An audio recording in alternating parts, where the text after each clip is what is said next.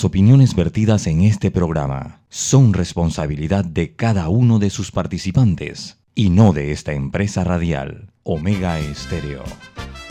Son las 7 y 30 de la mañana, hora de un buen café y hora de Infoanálisis, el programa de información y análisis más profundo y actualizado de Panamá.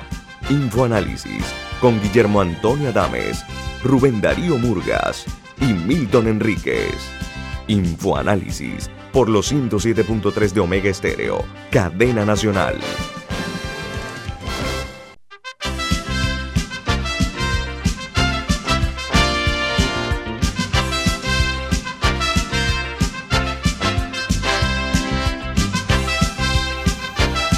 Hola, buen día. Saludos desde la capital de la República de Panamá. Iniciamos otra emisión de Info Análisis, un programa para la gente inteligente. Hoy es 20 de enero del año 2022. Eh, Info Análisis es presentado por por Café Lavazza, café italiano espectacular. Usted puede conseguir en los mejores supermercados. Lo puede pedir en los mejores restaurantes y también solicitar servicio a domicilio por internet a través de www.lavazzapanamá.com. Café Lavazza, un café para gente inteligente y con buen gusto, presenta Infoanálisis. Bueno, les recuerdo que este programa se ve en video a través de Facebook Live solamente tienen que escribir Omega Estéreo. También eh, pueden escucharnos en las frecuencias de Omega Estéreo 107.3 y 107.5 para el resto del interior del país. En la página web de Omega Estéreo, al igual que en la app de Omega Estéreo, que está disponible tanto en Play Store como App Store, y en sus televisores, nos pueden sintonizar en el canal 856, canal de cable onda. Y al igual en sus celulares y computadoras, pueden ver y escucharnos por Facebook Live. Bueno, la cuenta se llama Omega Estéreo. Vamos a dar inicio eh, al programa con las noticias que hacen primera plana en los diarios más importantes del mundo. Casi todos los medios hoy publican que en los Estados Unidos el expresidente Donald Trump se ha descubierto que infló el valor de sus empresas, según dice una fiscal de Nueva York.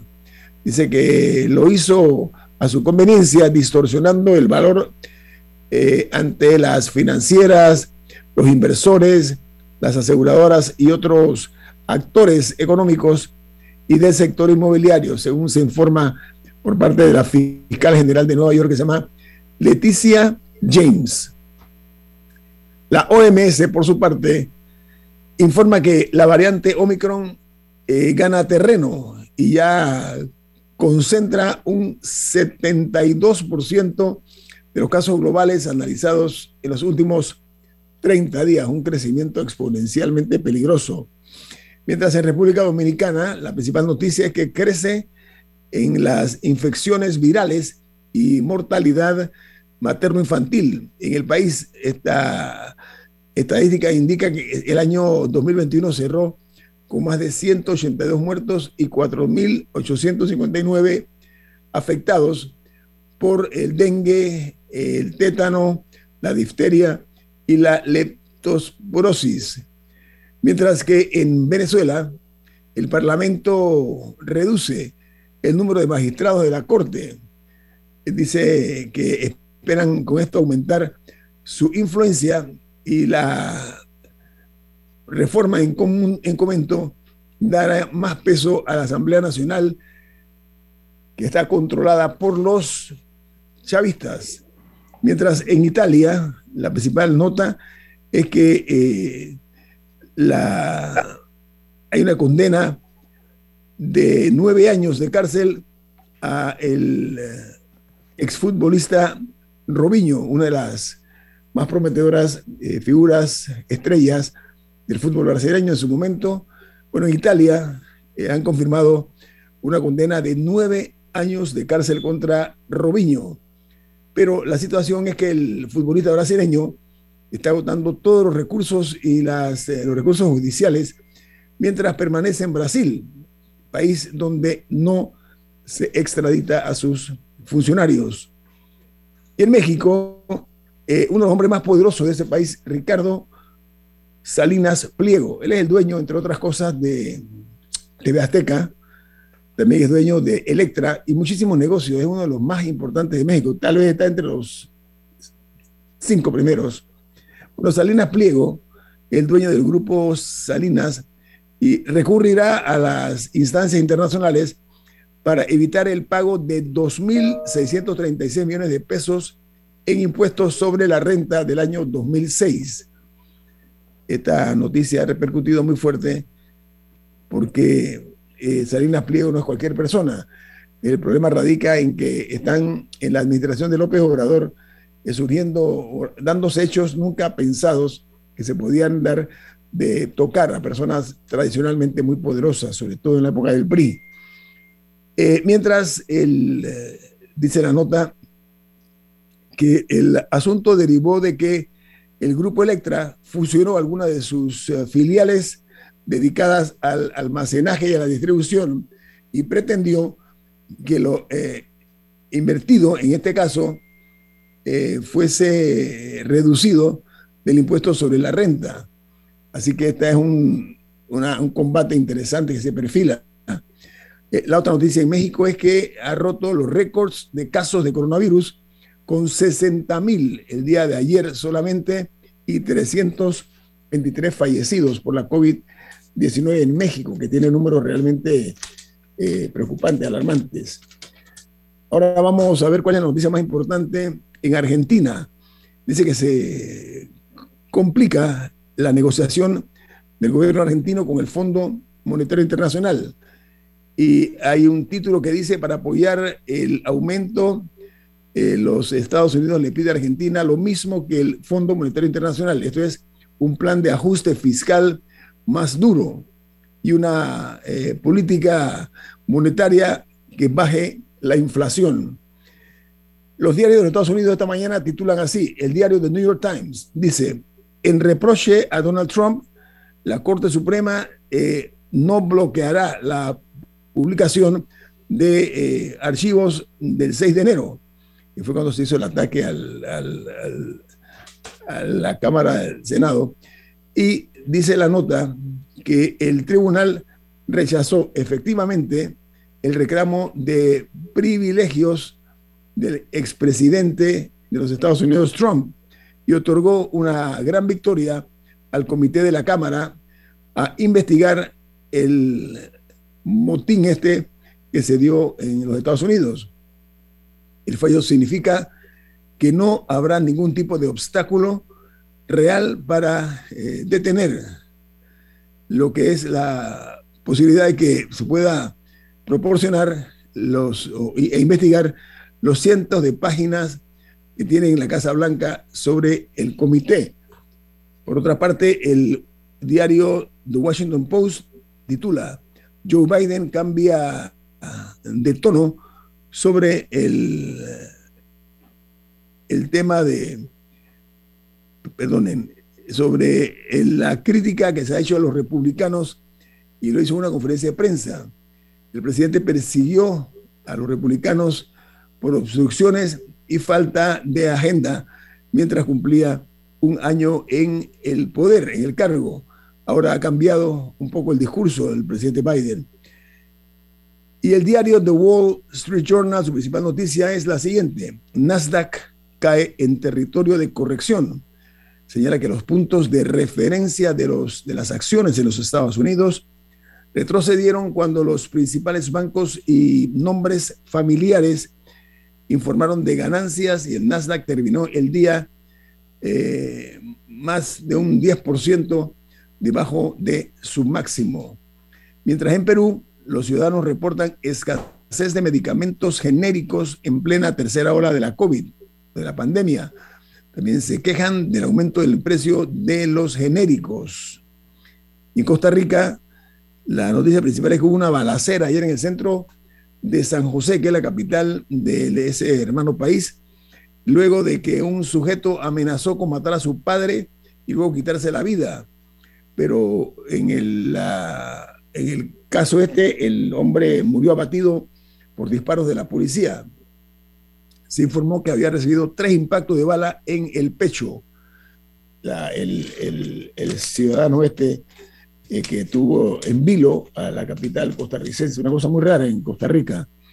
Mientras en Chile superan ya los 50.000 casos activos de coronavirus, aumentando así la tasa de contagios en un 416.20% en dos semanas.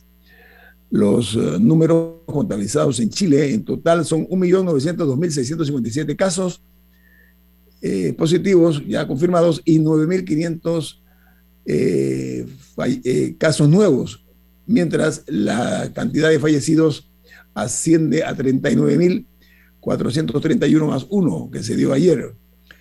Y en El Salvador, la CONCACAF confirma el uso del VAR. El VAR es el sistema de televisión ese que, va, eh, que van a poder los árbitros eh, ver que cualquier jugada que haya una duda, eh, lo ven unos técnicos, unos especialistas en la materia con un televisor y el, el, árbitro tiene la oportunidad de revisar y si es posible o es necesario cambiar lo que haya dictaminado en la jugada. Bueno, la CONCACAF, la CONCACAF de cara al octagonal hacia Qatar 2022 y varias competencias en ese mismo año. Lo hará también en varios torneos masculinos y femeninos durante todo el año.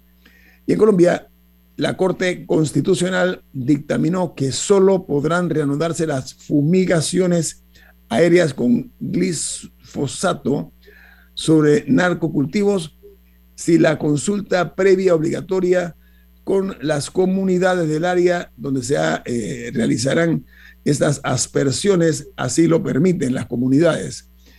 Mientras eh, la nota añade, en Guatemala la principal noticia es que dan a conocer el origen de los estruendos reportados en el área metropolitana de Guatemala y en la ciudad de Antigua. Resulta ser que se escuchaban unos ruidos, unos, eh, unos, unos movimientos y lo que se ha descubierto por parte de los especialistas es que se trata de la actividad del volcán de fuego que está en ese país. Mientras en España eh, dice que el Ministerio de Sanidad reporta 157.941 nuevos casos y 160 fallecidos en las últimas horas de ayer. Estamos hablando de 60.025 personas que fueron diagnosticadas. No sé si Camila tiene alguna información internacional, sino para entrar con nuestro invitado esta mañana. Camila, ¿tiene algo usted? Sí. Eh, algo importante en términos de salud es que no todo es COVID y hay una creciente preocupación por eh, bacterias resistentes a medicamentos, particularmente antibióticos. Eh, que un, un, reporte global ha determinado que millones de personas están muriendo por infecciones de estas, de estas estas bacterias resistentes a antibióticos y esto se debe en parte al mal uso de los mismos, cuando personas que no los necesitan, o sea, el, el sobreuso de antibióticos genera, hace más fácil que las bacterias se vuelvan resistentes. Mm. Eh, a veces cuando los recetan y no hace falta o las personas lo usan demasiado tiempo. Y esto es lo que se viene advirtiendo desde hace mucho tiempo. Eh, pero este, este reporte global habla de al menos 1.2 millones de personas que murieron en el 2019 en parte por este tipo de, infecciones, así que es algo también para, para estar pendientes de darle buen uso a estos medicamentos, porque sí se, sí se ha notado que se vuelven más resistentes a los mismos. Sí, hay médicos que dicen que a veces la gente se automedica y toman este tipo de medidas como las que estás diciendo, lo cual al final del camino puede afectar la salud de las personas. Vamos al corte comercial. Y esto, es lo que se ha dicho por años, pero que ahora hay, un hay, hay reportes que están indicando los efectos. Vamos al corte. Esto es Info Análisis, un programa para la gente inteligente.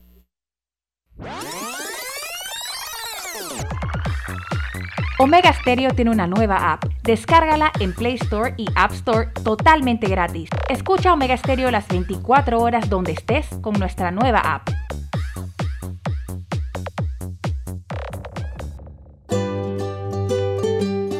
En la vida hay momentos en que todos vamos a necesitar de un apoyo adicional. Para cualquier situación, hay formas de hacer más cómodo y placentero nuestro diario vivir Sea cual sea su necesidad, en Hogar y Salud los apoyamos haciéndole la vida más fácil, porque contamos con la experiencia necesaria para recomendarle lo que usted necesite. Recuerde, Hogar y Salud les hace la vida más fácil. Visite nuestras nuevas sucursales en Villa Zaita al lado del Super 99 y en Cativa Colón al lado del Super Extra. Estamos abiertos en todas nuestras sucursales del país y le hacemos su entrega de forma gratuita en Panamá Centro. Para mayor información, puede consultar en Instagram y Facebook.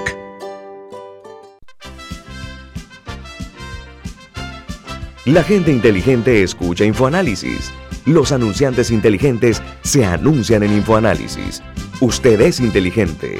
Llame al 269-2488 y todos lo sabrán. Infoanálisis, de lunes a viernes de 7 y 30, 8 y 30 de la mañana, en donde se anuncian los que saben. Cuando el verano te gusta, suena así. En 50 metros llegas a la playa. Dale like a Claro y cámbiate a un plan postpago con ilimitada de C30 y llévate un equipo gratis. Dale like a todo lo que te gusta con Claro. Promoción válida del 15 de enero al 30 de abril de 2022. Para más información visita claro.com.pa. Ya viene InfoAnálisis, el programa para gente inteligente como usted.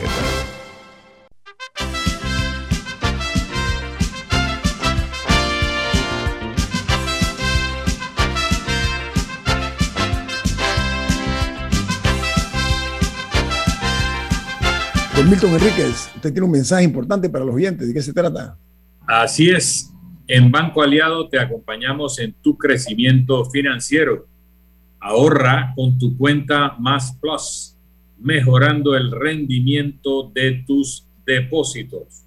Banco Aliado, tu aliado en todo momento. Puedes visitar la página web de Banco Aliado en www.bancoaliado.com y también puedes seguir a Banco Aliado en las redes sociales como arroba Banco Aliado.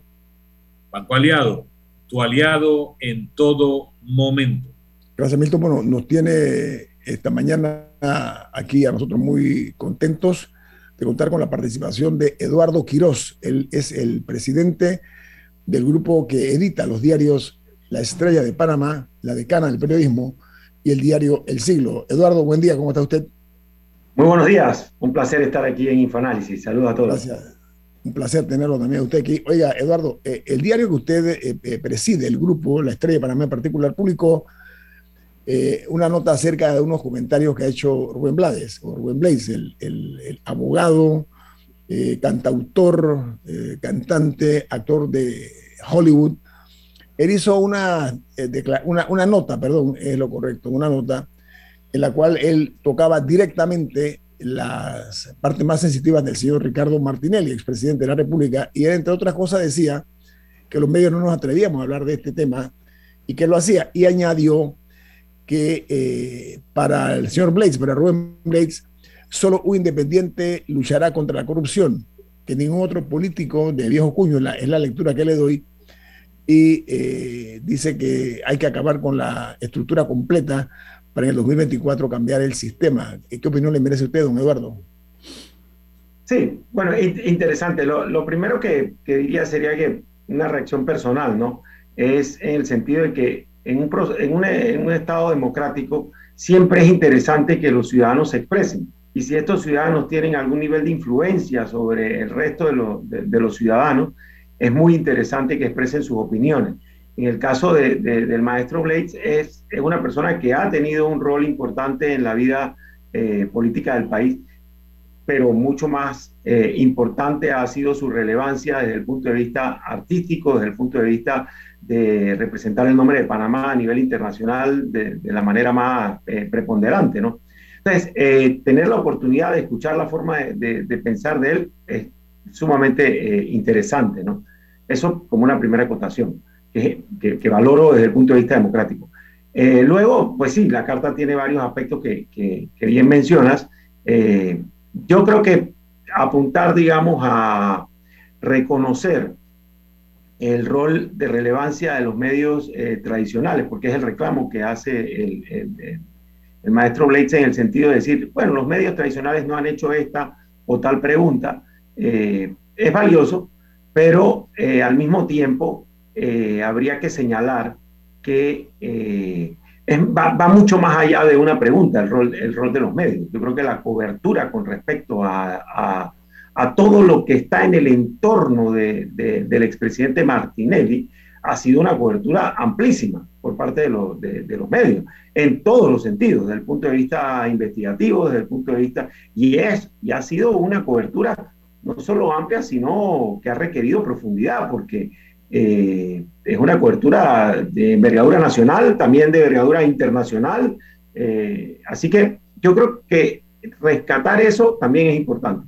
Con respecto a la específica, al específico planteamiento que él hacía, bueno, le comento lo que nuestros lectores han, visto, ¿no?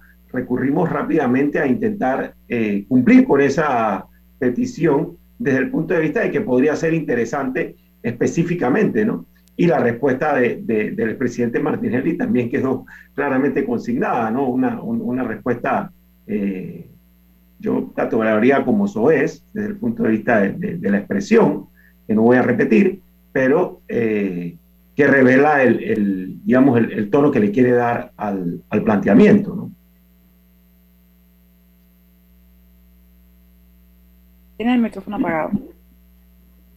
Es, ese lenguaje que tú denominas suez, y que estoy de acuerdo, ¿ah? es inapropiado para un hombre como él, que es una, un expresidente de la República.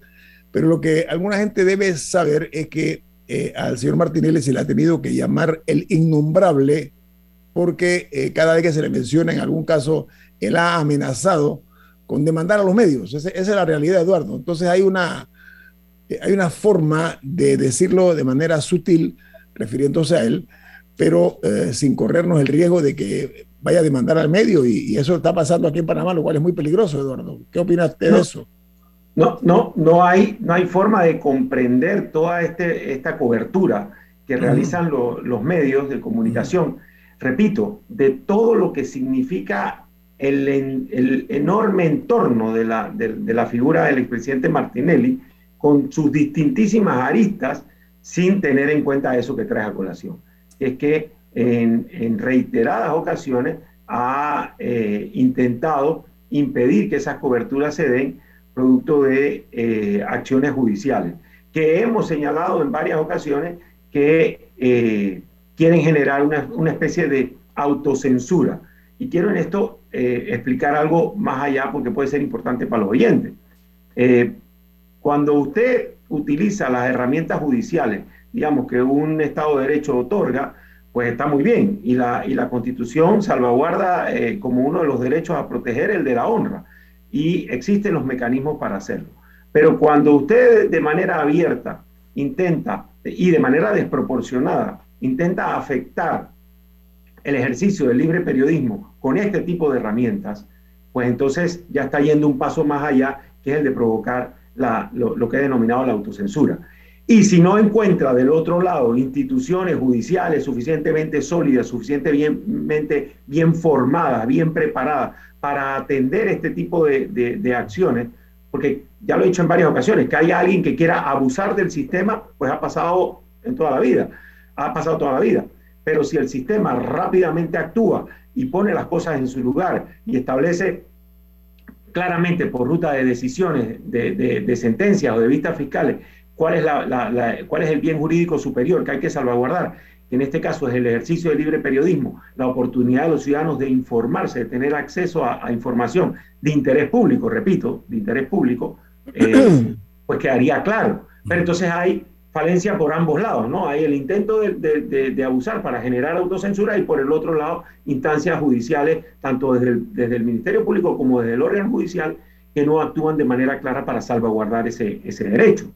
Ahora, Eduardo, eh, los populistas eh, abominan de la libertad de expresión con el propósito de eh, que confunden la crítica con la enemistad, o sea, lo toman la crítica al funcionario o al exfuncionario como un acto de enemistad. Esa confusión ha generado en muchos sitios peligrosas situaciones. No sé, ¿usted qué opina de eso, Eduardo? Bueno, el, populismo es uno de los, digamos, de los cánceres que, tiene eh, la democracia hoy en día y, que se esparce, eh, yo creo que eh, siguiendo los parámetros del, COVID, ¿no? O sea, de la misma manera. Esto se está regando por, por el mundo entero en distintas versiones, porque también es, un, es una distorsión que por más que se estudie, no se llega claramente a definir cómo se puede combatir, ¿no? Eh, en expresiones como por ejemplo eh, las de Bolsonaro en, el Brasil, eh, pero también expresiones como las de López Obrador en México o las de Donald Trump en los Estados Unidos, para plantear en, el contexto del continente americano. Sin embargo, efectivamente, una de las confrontaciones que en el ejercicio del populismo desde el poder se, intenta eh, lograr es el de acallar a los medios, el de que los medios no ejerzan ese rol de investigación, de supervisión, de fiscalización del poder y del ejercicio del poder. Ese intento de limitar ese, ese desempeño se encuentra, repito, con instituciones que no ejercen su rol de salvaguarda. Y si esas instituciones no ejercen su rol de salvaguarda, pues entonces empieza a hacer eh, aguas el, el, sistema por todos lados, ¿no? Eduardo, algunas veces se asimila como si fuera lo mismo la libertad de expresión de la libertad de prensa. Y hago la diferencia porque la libertad de prensa, extendida a todos los medios de comunicación, es la libertad de un medio de publicar o no publicar aquellas noticias que le parezcan relevantes. No es lo mismo que la libertad de expresión que la puede ejercer cualquier persona o la ejerce porque no requiere un medio. El medio magnifica. Pero muchas veces los medios se equivocan, no son perfectos, cometen errores, a veces de mala fe, a veces ocultan información porque esta afecta a los intereses de los dueños de dichos medios. A veces magnifican una información porque inciden en los intereses de sus competidores o adversarios. O sea que no estamos hablando de seres perfectos. Mi experiencia como director de medios de comunicación, particularmente de periódicos, es que era muy difícil sacar una aclaración porque los periodistas se negaban a aclarar que se habían equivocado, que el medio se había equivocado o que el periodista había cometido un error al publicar una información que resultó no ser eh, cierta. Entonces, creo que una de las formas de tutelar la libertad de expresión es ejercerla con responsabilidad y aceptar cuando uno se ha equivocado. ¿Por qué es tan difícil que los medios de comunicación acepten que se han equivocado? Eduardo, con tu permiso, Eduardo, la respuesta después del corte. Tengo un compromiso ineludible con nuestros anunciantes y la pregunta de Milton eh, será respondida después del corte comercial. Sí, viene más. Aquí en Info Análisis, este es un programa para la gente inteligente.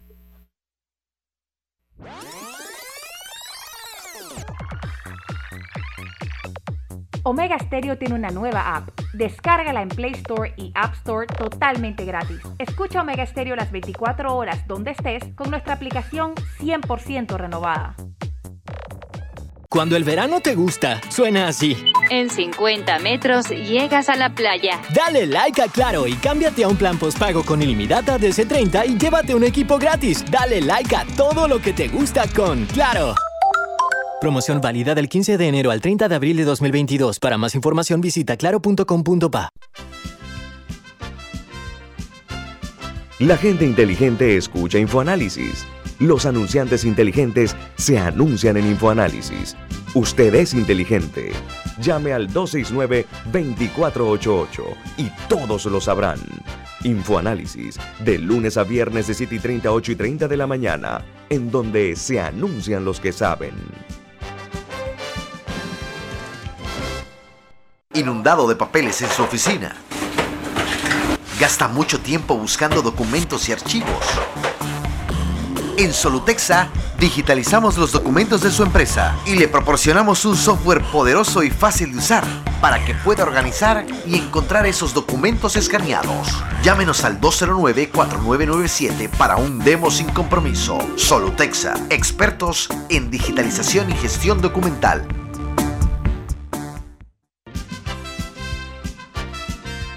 Ya viene InfoAnálisis, el programa para gente inteligente como usted.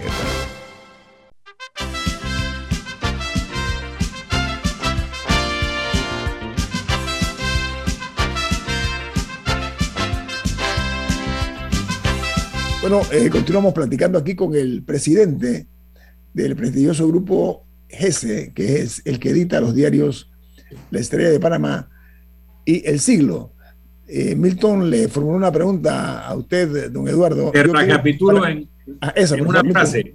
Eh, creo que una de las formas de tutelar la libertad de expresión es reconocer cuando uno se ha equivocado, y corregir y publicar la corrección pero que eso es algo que los periodistas y los dueños de medios, los directivos de medios en general, se niegan a hacer. ¿Por qué hay tanta resistencia en corregir cuando uno se ha equivocado? Milton, un contrapunto nada más. Yo diría algunos, yo no diría todos. Me parece que mi experiencia es que muchos. mi experiencia personal es que muchos. Sí. Mira, yo creo que traes un punto valiosísimo, Milton, y, evidentemente lo traes producto de la experiencia, no, no, no, no me cabe la menor duda. A ver, yo creo que hay que hacer, eh, hacer la docencia desde tres puntos de vista. Uno, hay que aclarar lo que bien han hecho, el derecho a la libertad, la libertad de prensa, la libertad de expresión y el derecho de acceso a la información, o sea, el derecho que tienen los ciudadanos de tener acceso a información. Bien, el otro aspecto es, evidentemente, si hay, yo creo, toda actividad humana es imperfecta, toda actividad humana es perfectible, o sea, puede ser mejorada sin duda alguna. Pero si hay una que evidencia constantemente la posibilidad de errores es el ejercicio del periodismo, porque está constantemente exponiendo su trabajo. Por ello es que el rigor profesional, el, ejercicio comprometido, el establecimiento de una serie de criterios éticos es fundamental. Y hoy en día, no solamente lo dice el, maestro eh, eh, Restrepo en Colombia claramente, sino que se ha planteado ya desde manera larga el que deben existir eh, ciertas reglas de desde el punto de vista ético que se deben cumplir. Pero claro que se cometen errores. Esto sería como pensar que usted hace pan todos los días y siempre el pan le va a quedar perfecto. No, se cometen errores. Una vez establecido eso, la reacción debe ser inmediata de la corrección. Y eso es lo que en muchas ocasiones ha resuelto cuando han llegado a estadios judiciales las controversias definiendo que no existía mala fe en el error. Y si usted logra demostrar que no existía mala fe en el error, que efectivamente fue un error involuntario, pues entonces se resuelve el tema. La reticencia. Sí, yo también, yo creo que no sería, no sería, honesto ni sincero si no dijese efectivamente. Eh, también, como parte de las características humanas, pues le cuesta a todos reconocer eh, un error, pero el valor del reconocimiento del error es hasta más significativo. Un medio de comunicación, un periodista o quien ejerza la comunicación que tenga la altura de miras para levantarse y decir, he cometido un error, aquí estuvo el error y esto es lo correcto, más bien construye una, un prestigio adecuado. Entonces, sí, yo también coincidiría contigo de que existe esa reticencia, pero eh, tal vez por la falta de comprensión de que actuar de manera rápida cuando se ha cometido un error, eh, eh, pues más bien favorece el prestigio del periodista. Otro aspecto es cuando se hace de manera intencional. No quiero dejar ningún aspecto de la, de la pregunta sin contestar. Eh, allí, pues entonces, evidentemente tienes un comportamiento que riñe con el profesionalismo, pero hoy en día yo siento que la vacuna para eso está en la capacidad que tiene la audiencia eh, los lectores, los oyentes de, la radio, de, la televisión y de las redes sociales, de simplemente abandonarte. Hoy en día no existe monopolio real. Los medios tradicionales, por llamarlo de esa manera, compiten con eh, las redes sociales. O sea, el, ejercicio es tan diverso que eh, la audiencia tiene el botón para simplemente cambiarse. ¿no? Para castigar para castigar, sí, usar una palabra un poco más fuerte. Sí, pero cuando el error tiene un efecto reputacional, el que la audiencia se cambie no corrige el daño. Y por lo menos el, aceptar el error eh, cumple con algún propósito reivindicativo. Eh, me parece que no solo es un tema de que la audiencia te abandone por impreciso o por mala fe, sino que hay una responsabilidad proporcional al poder que se tiene. Por eso, cuando, cuando se reforman las normas de calumnia e injuria y no se abole completamente la penalización, se quita el recurso judicial de invocar una calumnia de injuria cuando uno es funcionario, porque tiene más poder. Entonces, cuando un medio tiene poder, tiene responsabilidad. No se puede quedar en, bueno, al que no le gusta que no me lea o al que no le gusta que compre otro, porque uno tiene un poder. Igual cuando uno es un funcionario y dice algo que afecta a terceros, caso de los diputados, eh, escudarse en la inmunidad parlamentaria y en la irresponsabilidad de las expresiones vertidas, cuando uno está conscientemente injuriando, calumniando, tampoco es correcto, porque se está abusando de ese poder que le da la Constitución al darle no responsabilidad por la omisión, las opiniones emitidas.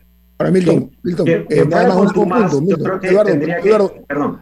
Adelante, por favor, Eduardo. Bueno, yo creo que, esto aplicaría para quien fuera contumaz o no tuviese el rigor, evidentemente.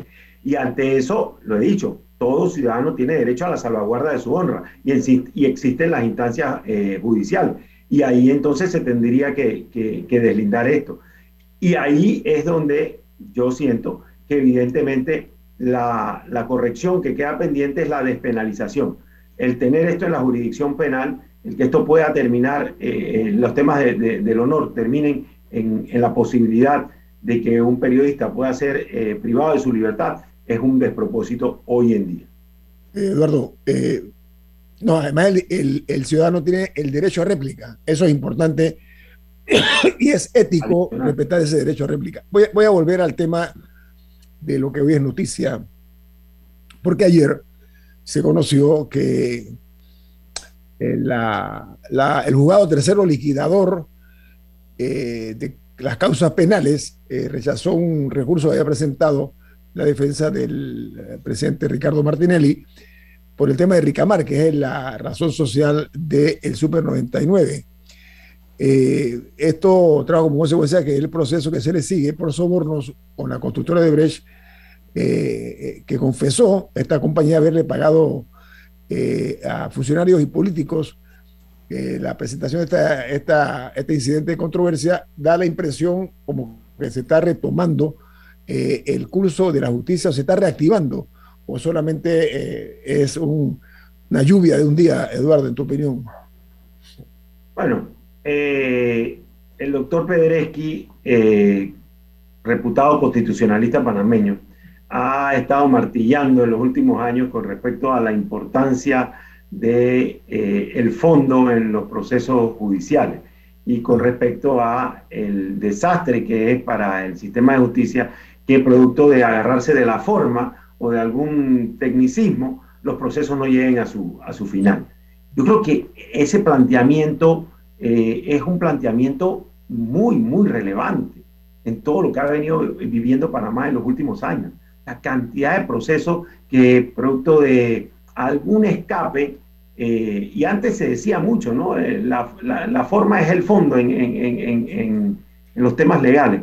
Sí, por supuesto, hay, hay que, hay que apegarse a la forma, pero cuando la forma de manera consistente está, viniendo, está siendo utilizada para darle la vuelta, para no llegar al fondo, para que los procesos no se, no se debatan, para que no haya eh, administración de justicia, que es un deber fundamental del Estado, que nos da tranquilidad a los ciudadanos, entonces tenemos que llamar la atención y tenemos que decir algo no está funcionando. Porque un Estado donde no se administra justicia, porque se aplica algún tecnicismo, entonces no está haciendo bien las cosas. Yo creo que eh, tiene un enorme reto el órgano judicial de que ya fijada la fecha para la audiencia en el caso eh, de las investigaciones de Odebrecht, eh, ese proceso llegue a feliz término y cuando digo feliz término me refiero a que se haga la audiencia, a que se pueda desarrollar y a que eh, los jugadores puedan definir o tomar una, decisión. Y ese reto es grande porque ya está fijada la fecha, pero hay, me recordarán ustedes, no sé si 50 o 60 eh, involucrados y de esa manera hay 50 o 60 abogados y que van a estar intentando detener el proceso a través de alguna eh, de algún tecnicismo o de alguna falta y de esa manera una vez más nos veríamos eh, ante la triste situación de que, de que este caso no llegue eh, a las instancias finales. cosa que nos dejaría a nosotros en el basurero frente a lo que ha estado pasando en otros países donde todos los procesos relacionados a este, a este esquema internacionalizado de corrupción que, que significó la constructora Odebrecht eh, y los gobiernos que les tocó, que les tocó lidiar con ella eh, han, han avanzado. Pero Eduardo, ¿se puede interpretar como estos son los primeros síntomas de agitación o de recuperación de una justicia que ha estado agripada, para usar un término muy moderno, ¿no? Y, y que ha sido eh, poco activa en casos de alto perfil como Odebrecht, vía ejemplo. Eh, y lo que ha ocurrido y lo que alega la fiscalía en el caso este de, eh, de Ricamar S.A., que es Super 99, es que dice que en su, en su investigación eh, los fiscales dan cuenta de que eh, se recibió dinero de Odebrecht a través de una empresa que se llama Caribbean Holding Services Limited, de un señor de nombre Aaron Miserrachi, que era cuñado del expresidente Martinelli, y que dice que en el año 2009 le contó a los fiscales, el señor Mirachi, que en campaña presidencial del señor Martinelli lo contactó para que recibiera 4 millones donados para su campaña. Eso me recuerda también cuando el señor presidente o expresidente Juan Carlos Varela dijo que Odebrecht le había donado, esa fue la palabra que usó, donado 10 millones a, eh, la, a, a, a, él o al partido. Entonces, e, e, ese tipo de figura, Eduardo, de tu perspectiva, dan visos de que hay algún tipo de reacción o de acción por parte de la justicia panameña. Han transcurrido yo diría que por lo menos cinco años desde uh -huh. que todo este esquema explotó a nivel, a nivel mundial. Y rápidamente todo el que estuvo eh, enfrentado a la información pudo establecer que la situación de Panamá no iba a ser distinta. El, el, el proceso tiene fecha ya para, para el mes de, de, de junio. Están convocados, este, o sea, están imputados dos expresidentes de la República, una gran cantidad de funcionarios de alto, de alto nivel y otras tantas de, personas. Yo no vería, eh, no, no, quiero entusiasmarme diciendo que esta decisión representa un giro trascendental del, del, del, sistema de administración de justicia, que repito, se compone del Ministerio Público y del órgano judicial. No quiero eh, apresurarme en esto, pero eh, sí, lo, sí lo veo como que hay unos retos enormes que se tienen que cumplir en este periodo, porque el trabajo de todos los que están involucrados en ese caso durante estos próximos seis meses va a ser tratar de impedir esa, esa, esa audiencia y que ese caso llegue a, a una decisión. Aunque en ese caso también la jueza va a tener un rol, porque ella puede tomar medidas con, con quienes interrumpan el proceso. Ella puede decir, y me corrige si estoy equivocada, pero la jueza puede decidir, aparte de la multa, ella puede decir, con un defensor público. ¿O no puede? Bueno. Eh, o sea, si una persona a... constantemente presenta excusas para claro. no asistir, la jueza tiene medidas que puede tomar.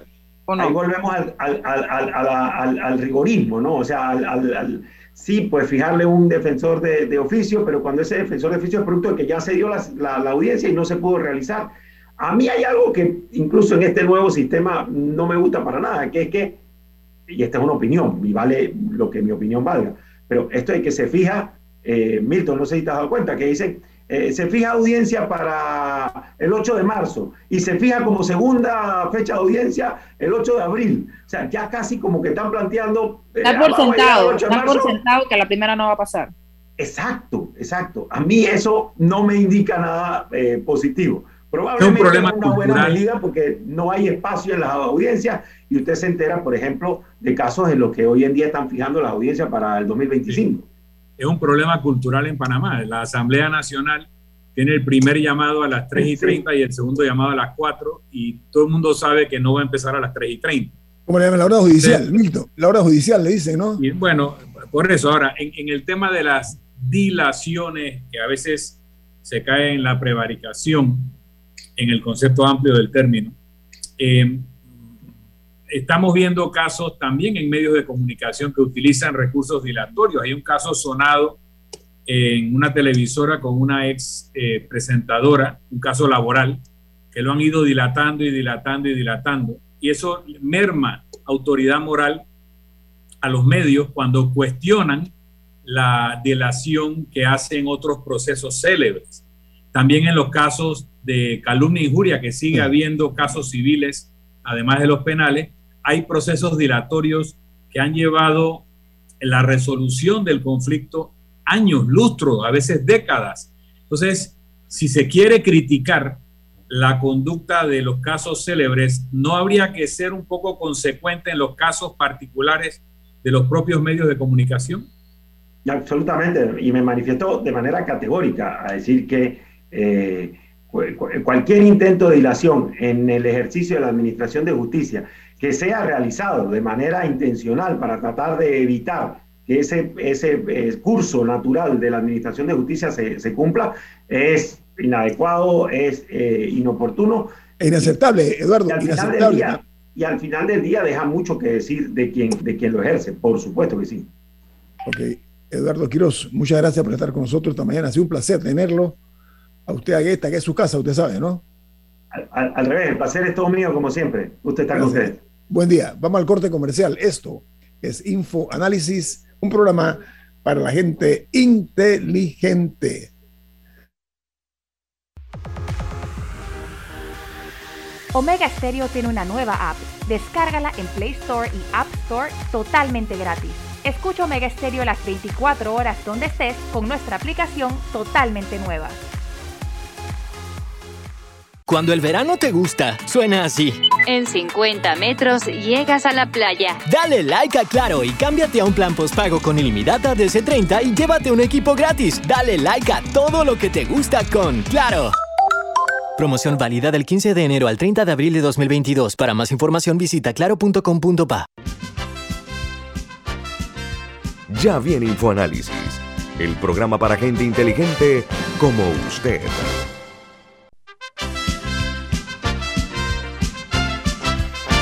Amigos de Infoanálisis, estos son los números de la COVID-19 en Panamá. Ayer se registraron 10.763 nuevos casos y perdieron la vida. Ocho personas fallecieron por la COVID-19. Discúlpenme. Dice la información que ya Panamá, la República de Panamá, totaliza 602.606 casos y eh, un total de 7.554 fallecidos por la COVID. Eh, estos números, lo que sí veo yo, Camila y Milton, es que hay como una tendencia al alza en cuanto a los casos que habían caído de una forma muy esperanzadora. Eh, ¿Ustedes qué opinan al respecto? O sea, ¿a, qué, ¿a, qué, se puede haber debido este, este incremento que se ha dado? Y que, bueno, que eso, uno... se, eso, se, dijo que iba a pasar. o sea, la tendencia en otros países con la, con la Omicron, creo que son como seis semanas, eh, en el que los casos van subiendo, subiendo, subiendo, y de ahí llegan a un pico y bajan rápidamente. Y eso se había dicho que en Panamá ese pico se iba a llegar, creo que era a inicios de febrero. A, o sea, siempre hablando un par de semanas, y si uno lo calculaba, creo que daba como hasta inicios de febrero. Así que en ese sentido, Panamá está siguiendo el comportamiento eh, que han tenido otros países, uno con la esperanza de que vamos a llegar a ese pico y de ahí se va a bajar, como ha, como ha sucedido en otras latitudes. Pero, pero no hay nada anómalo en lo que se ha dado, me parece, viendo, viendo otras tendencias internacionales. Bueno, amigos, otra noticia interesante que ya se conoció en este negociado con eh, la minera, no digo negociado negativo, sino que las negociaciones para el contrato que no existía entre Panamá y la empresa minera, y que la empresa minera estuvo extrayendo materiales durante mucho tiempo sin tener contrato con la nación, y que a juicio eso no puede quedarse así. Ahora resulta que el contrato en comento va a tener una duración, una vigencia de 20 años prorrogables. Don Milton, eh, ¿qué le parece a usted eso? Porque dice que el ministro de Comercio anunció esto y dice que el concesionario tendrá la opción de pedir una prórroga por un periodo de término similar. Don Milton, ¿qué le parece esa? Bueno, lo primero que hay que señalar es que no hay contrato y por lo tanto no hay derecho de ningún tipo a una negociación directa. Lo segundo es que esta explotación minera no es algo que se va a hacer porque empezó ayer, sino que tiene eh, la, el otorgamiento de la concesión más de 20 años. Lo tercero es que me imagino que las condiciones que se han obtenido en la negociación son mejores que lo que estaba en la contratación anterior que fue declarada por la Corte Suprema de Justicia eh, inexistente porque la ley que lo aprobó se declaró inconstitucional. Y, y quiero hacer un paréntesis aquí para entrar a tu pregunta. Para que haya un contrato entre la nación y un particular, tiene que cumplirse una serie de etapas. No basta con la manifestación de voluntad. No basta con que los representantes del Ejecutivo y los representantes de la empresa hayan llegado al acuerdo en un texto, porque ese texto tiene que ser suscrito, aprobado, refrendado, muchas veces por la Contraloría General, tener una opinión favorable del Ministerio Público y cuando se le eleva a contrato ley, tener tres debates en la Asamblea Nacional y el sustento de una ley aprobatoria a dicho contrato. Si no se cumple con eso, o si una parte de ese proceso es declarado inconstitucional por la Corte Suprema, el documento en comento es nulo, no existe en el mundo jurídico. Así que, como tú muy bien dices, hemos estado, por lo menos por, el tema de la presunción de legalidad de los actos de los funcionarios, por lo menos desde el fallo de la Corte, no existe contrato. Permiso, permiso, a, permiso. A la luz de los hechos, hay algo innegable. La ley es la ley, aunque sea dura, algo, algo parecido en el contexto, ¿no? Cómo en Panamá se permitió que ante un fallo de la Corte Suprema de Justicia, esta empresa que se había demostrado que había incumplido en algunos casos los contratos, el contrato anterior, haya seguido extrayendo millones de, no únicamente de cobre, Milton, porque ahí van otros metales también, ojo. Ahí hay molibdeno, ahí hay plata, ahí hay oro. O sea, ojo, esto lo que quiero decir es que se está hablando muy superficialmente, pero bueno, vamos al, tema. Pero, al meollo de tu pregunta, que es donde yo estaba por llegar. Muchas gracias. Los términos que han anunciado que dice el contrato, y habría que leerlo porque ese documento no ha sido publicado, ese proyecto de nuevo contrato, son superiores, pero todavía, a menos que se demuestre lo contrario, no corresponden con el 48% de beneficio sobre el precio de venta que tienen países como Chile, Canadá o Australia. Y en el caso de Chile, quien comercializa es una entidad pública. ¿Por qué? Porque es la que pone el precio. Y el, el, decir que va a haber un 16, 18% de, de beneficio directo más impuestos sobre la renta, nos pone en la situación que ya hemos vivido con contratos como el de los puertos, en donde la empresa contrata a subsidiarias radicadas en otros territorios fiscales, traslada lo que sería ganancia en gastos de esas contrataciones, consultoría, servicios, y reduce la base imponible del impuesto sobre la renta, porque nos han dicho, bueno, es que van a pagar impuestos sobre la renta como cualquier empresa panameña. Sí, pero si tú no controlas el precio de venta y si tú no estableces eh, penalizaciones cuando se quieren eh, remitir a subsidiarias del grupo económico eh, gastos por servicios, etcétera, para reducir la ganancia en el territorio, te van a hacer lo que nos han hecho otras empresas en el pasado. Entonces, primero, tenían que haberlo llevado a un concurso, a una contratación competitiva. Todo lo que este grupo minero ofreció, estoy seguro que eso y más ofrecerían otros grupos mineros si esto fuera una oferta competitiva. Así que licitación, tú estás hablando de una licitación para hacer. Claro, eh, una licitación internacional en donde dentro de los parámetros que según los participantes en la negociación el señor presidente estableció con buen criterio, las cosas que él planteó eran buenas porque eran conceptos generales, eran principios. Con esos mismos principios se va a una licitación internacional donde participa este grupo, First Quantum, y los cuatro o cinco grandes competidores que tiene el mundo y probablemente hubiéramos recibido muchísimo más en una negociación. Pero lo primero que yo tengo que cuestionar es si el Estado panameño está legitimado para una negociación directa con respecto a este tipo de patrimonio nacional o han violado la normativa de la obligatoriedad de un proceso competitivo. Se está hablando que se va a mantener la extracción de cobre eh, que se va a extender hasta el año 2062, imagínate.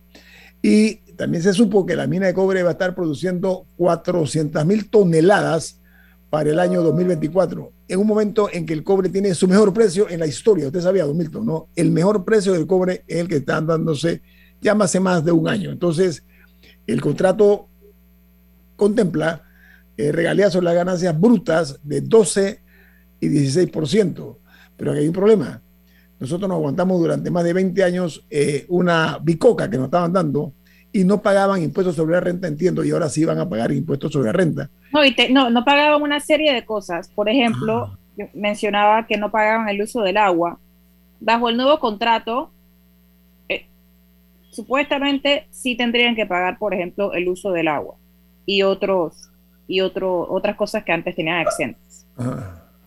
Ahora, pero, hasta ahora no han publicado ese contrato. No, no, de ese borrador de contrato. Pero eso dije supuestamente con respecto a lo que han dicho. Claro, lo que han dicho que dice, pero después cuando te dice pagarán impuestos sobre la renta y hay una cláusula que dice, pero podrán deducir los gastos de su operación de forma irrestricta, entonces ya tú sabes que la base imponible de ese impuesto sobre la renta puede acabar siendo cero. Entonces hay que leer el texto, pero nuevamente nos quieren llevar a la discusión de los términos de un contrato que probablemente no debió haberse negociado de forma directa, sino que debió haber sido mediante un proceso competitivo, una licitación. Entonces nos están llevando con la zanahoria a discutir algo que se sale del marco básico de los intereses nacionales. Y es que en un proceso competitivo se podría haber conseguido mucho más que en un proceso bilateral como este por mejores negociadores que hubiéramos puesto en esa mesa. Ahora, Milton, el hecho de que se desoyó una decisión de la Corte Suprema de Justicia es un pecado mayor, un pecado... más que pecado puede ser un delito. Del, y además de, lesa patria, porque se ha lastimado los intereses del país.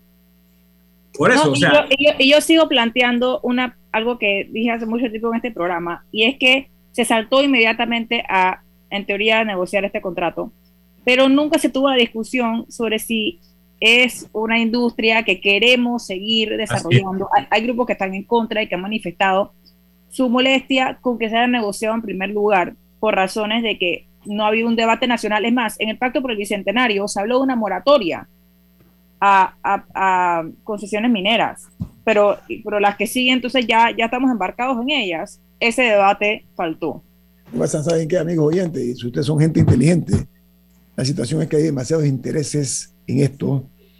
Y hay algo, un toque eh, eh, de mercantilismo también de por medio. Pero lo que sí vale la pena pensar es si se han tomado las medidas necesarias, estrictas, severas, para efectos del tema relacionado a la biodiversidad en este país que sabemos la forma como se ha estado cometiendo crímenes ecológicos sin ningún tipo de castigo. La voy a dejar ahí por el momento, eh, amigos. Viene Álvaro Alvarado con su programa Sin Rodeos, aquí en Omega Stereo. Milton, ¿quién despide Infoanálisis? Nos vamos, pero lo hacemos disfrutando de una deliciosa taza del café Lavazza, un café italiano espectacular. Café Lavazza, un café para gente inteligente y con buen gusto. Despide Infoanálisis. Ha terminado el Infoanálisis de hoy. Lo esperamos mañana de 7 y 30 a 8 y 30 de la mañana para compartir la información y el análisis más profundo e ilustrado de Panamá. Infoanálisis con Guillermo Antonio Adames, Rubén Darío Murgas y Milton Enríquez. Infoanálisis por los 107.3 de Omega Estéreo, cadena nacional.